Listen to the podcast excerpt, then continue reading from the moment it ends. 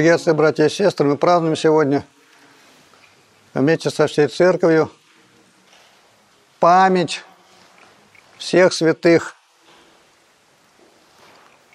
Это первое воскресенье после Дня Пятидесятницы, схождения Духа Святаго на апостолов. И это и есть знамение святости. То есть всякий святой – это тот, кто стяжал Духа Святаго. Но если мы читаем Священное Писание, то в этом и состоит наша задача этот дух стяжать.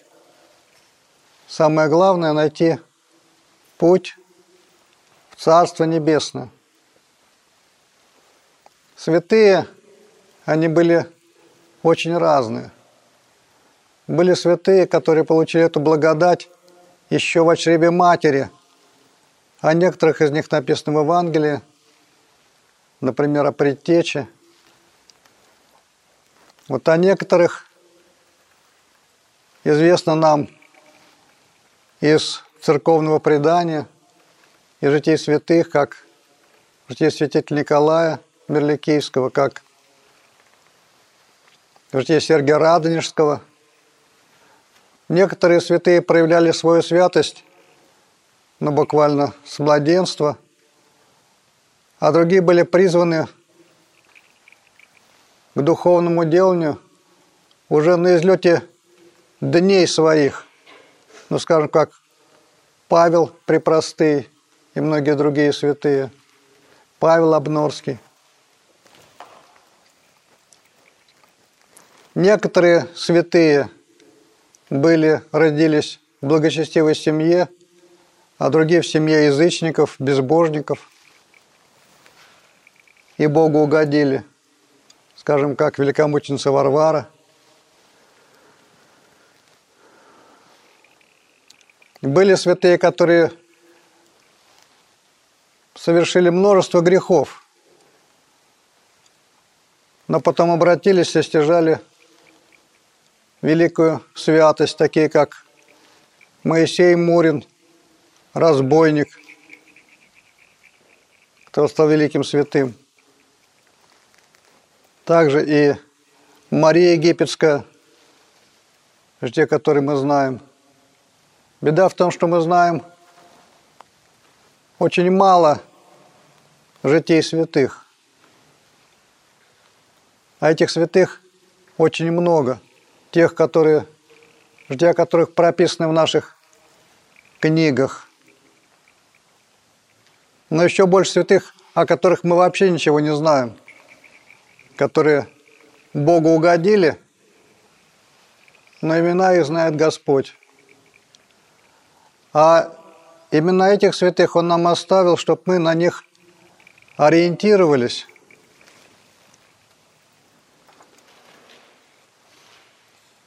Но, к сожалению, наше время такое, что почти никто не знает житий святых, даже великих святых. Прежде так не было, прежде на Руси знали святых угодников. Храмы в их честь строились. Вот кто может сказать, в честь кого построена в Крыле колокольня Ивана Великого – честь Иоанна Лествичника, игумена Синайской горы и так далее. То есть мы очень плохо ориентируемся в этом. Собственно говоря, немногие, будучи грамотными, и Евангелие читали. Если какое-то время назад это было простительно, потому что Евангелие просто так невозможно было и купить, Хотя кто хотел, мог найти святую книгу. А теперь, пожалуйста, и для слабозрячих, и дорожное, и всякое, и разное, и богатое, и недорогое, и в окладе, и просто вот в бумажном переплете – Главное читать. Ну, можно и в электронном виде почитать, сейчас некоторые так читают. Можно и послушать, если уж ты совсем слепой, можно включить, сейчас есть начитанные Евангелие, но немногие и его читали. Вопрос, как спасаться тогда, если знать ничего не хотим. Или не очень хотим знать.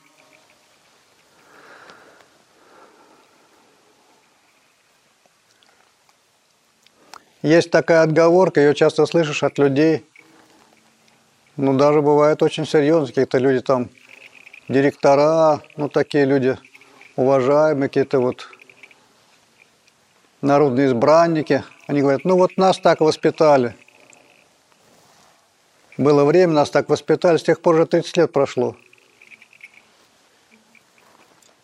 Вот, а то и больше. И даже странно слышать такие речи. Почему? Ну как это? Взрослые люди говорят, вот нас так воспитали. Человеку там, ты что, не самостоятельный, что ли, читаешь? Ну, не знаю, когда ты был ребенком, тебе читали те книжки, которые родители выбирали, покупали там что-то, да. У ребенка есть оправдание какое-то. А у взрослых, я думаю, это оправдание это какое-то лукавое оправдание. Оправдание ни о чем. Но жития святых – это только образец.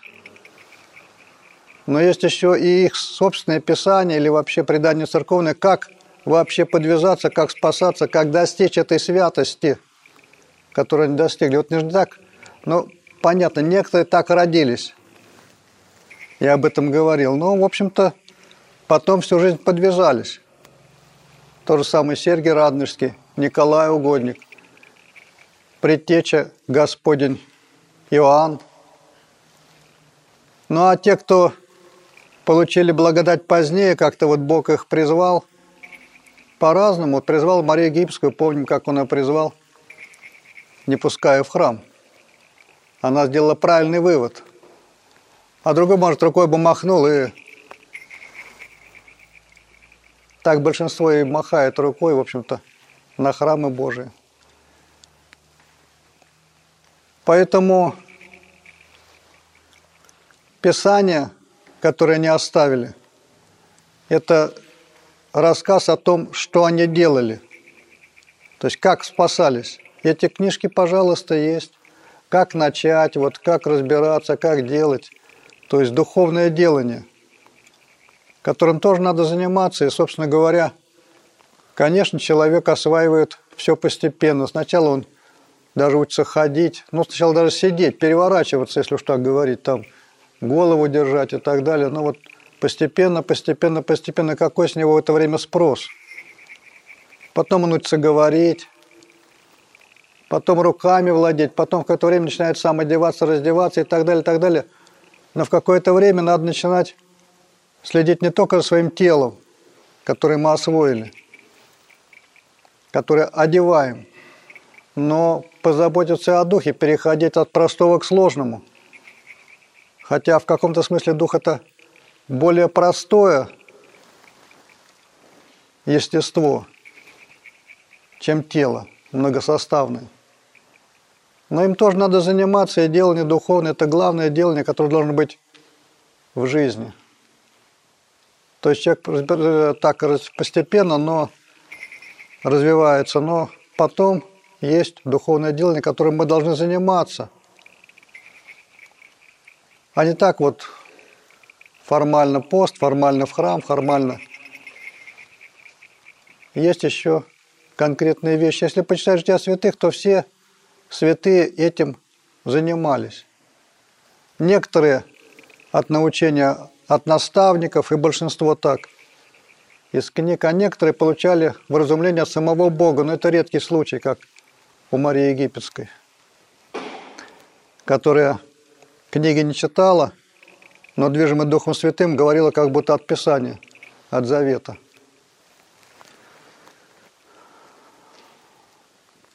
Сегодня слышали Евангелие, где Господь говорит, что если кто-то любит отца или мать больше меня, меня недостоин. В другом месте читали, читаем, слышим о том, что Господь говорит, что никого не называть на земле отцом, потому что Отец ваш, один ваш Отец, Отец Небесный. И, конечно, надо понимать, что мы в большей степени дети Бога, чем своих родителей. То есть родители – это наши воспитатели скорее, а Отец наш действительно Бог. Потому что, ну, как рождаются дети, взрослым детям, взрослым людям не надо объяснять. В общем-то, можно сказать, невеликий труд. Конечно, потом большой труд – это детей вырасти, воспитать, такое самораспятие. Но вообще говоря, ума большого, чтобы зачать ребенка, не нужно. А потом, как он появляется? Вот не так же просто взяли вот и... Потому что его создает Господь из отца, из матери. Вот он настоящий отец каждого человека, который он просвещает, каждого человека, грядущего в мир. Как дети научаются, не, ну не ходить, может быть, и животные научаются, а как он учится понимать, говорить. Вот послушать речь, кто ему этого научил? Но об этом как особо не разговаривают всякие разные ученые. А вообще это чудо, которое происходит на глазах. Был бы родитель чуть-чуть более внимательный к тому, что происходит. Вот, а потом, соответственно, Бог растет. Вот некоторые меня спрашивали, да что вот мы Бога благодарим за еду. Вот помолились, потом помолились, насытил нас твоих благ. Там морковка, там коровка и так далее, все это. Ну, люди старались, там пастухи, там овощеводы, там всякие продавцы, повар. Бог причем. Ну а как они бы вообще... Кто создал морковку? Вот я не слышал до сих пор, чтобы какая-нибудь наука создала какой-нибудь овощ, да еще полезный. Испортить, да, тагенно там как-то что-то намудрить и сделать, по сути, вредным, ну это да, это пожалуйста. Вот, а сделать с нуля, ну ничего пока не сделали живого, чем человек мог бы так вот питаться. А кто сделал повара? Повара тоже Господь, в конце концов, слепил родителей и так далее. То есть, куда ни кинь, мы под Богом, Богу должны. И как это мы можем кого-то любить больше, чем Бога? Он вообще-то, мы без Него никуда. Собственно, мы Его и дети. Собственно, так и написано тоже в Писании. По большому счету. Ну, конечно, есть родители, не которых это безумие и вообще преступление. Страшно. Но тем не менее. Вот поэтому, конечно, любить Бога надо больше всего, и даже родителей любить Бога ради. Если родители станут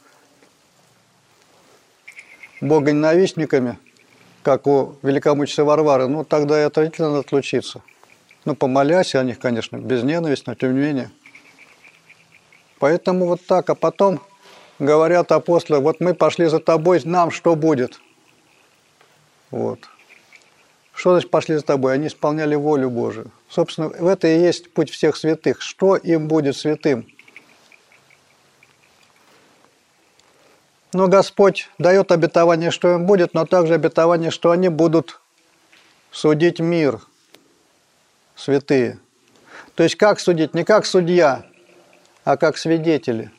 Они сядут на престолах, вот, и те, кто от чрева матери родились святыми, и те, кто после больших грехов пришел к духовному делу, не обратился. И те, кто в старости обратились, и слабоумные тоже есть, Христа ради уродивые. Вот, бывает, некоторые прикидывались как бы больными, а некоторые такие были и стяжали святость. То есть всем удалось, кто бы не захотел. Поэтому, поэтому когда мы скажем, ну вот такие времена были, нас не научили, вот была такая советское время, вот все, почитать ничего нельзя было. Но, ребята, там будет целый сон святых советского времени. И святителей, и всяких разных. И всех сословий, всех званий, всех возрастов. То есть никто не сможет оправдаться в том смысле, что вот, ну они могли в это же время, в этом же месте, в это же, среди таких же людей спасались. И достигли не то, что там в большие грехи не впали, а вообще стали светильниками. То есть им удалось. Вот сегодня мы празднуем память всех святых. Конечно, они на небе, а, конечно, они хотят и нам тоже спастись. Вот когда мы заказываем какие-то молебны, то говорит, кому молиться тогда-то, тогда-то, вот так-то, в этом случае. А мы смотрим жития святых и смотрим, такой же случай был у этого святого, вот такое же искушение, такая же болезнь, например, Пимен многоболезненный и так далее. Кто-то, и вот он выздоровел или что-то сделал, или преодолел какое-то искушение страшное, или помог в своем житии тем, кто плавал, например, как Николай Угодник, путешественник, плавающим помогает и так далее. То есть вот мы берем пример, потому что если они тогда могли, они и сейчас там с неба тоже могут помочь.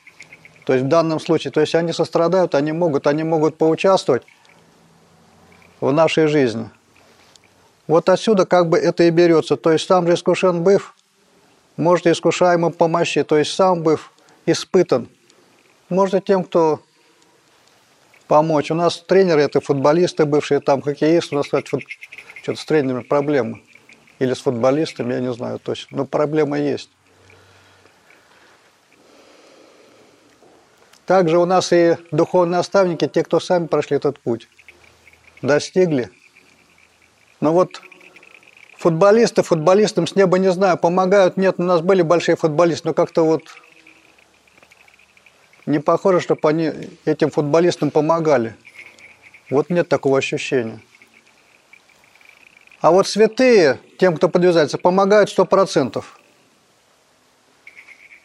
Вот поэтому будем им молиться, они нас не оставят. Вот особенно часто тот, кто является нашим небесным покровителем. Аминь.